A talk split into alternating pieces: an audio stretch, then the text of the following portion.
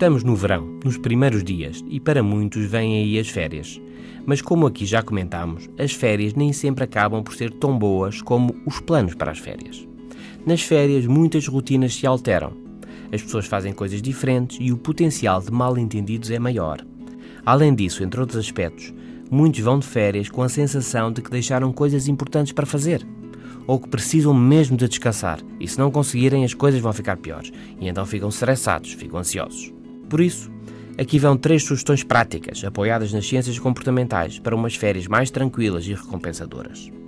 A primeira sugestão é algo contraintuitiva, mas se quer descansar nas férias, quebrar a rotina, então mexa-se. Mexa-se é isso. Passeie e passeie mais, ao ar livre, nade e ande de bicicleta. Em resumo, tenha atividade física variada. É chave para descansar bem, mental e fisicamente. Outra ideia de natureza mental. As férias quebram a rotina e por isso é mais fácil pensar em novidades, fazer planos, pensar em melhorias. Ou seja, é mais fácil olhar para soluções e não para problemas. Faça isso mesmo.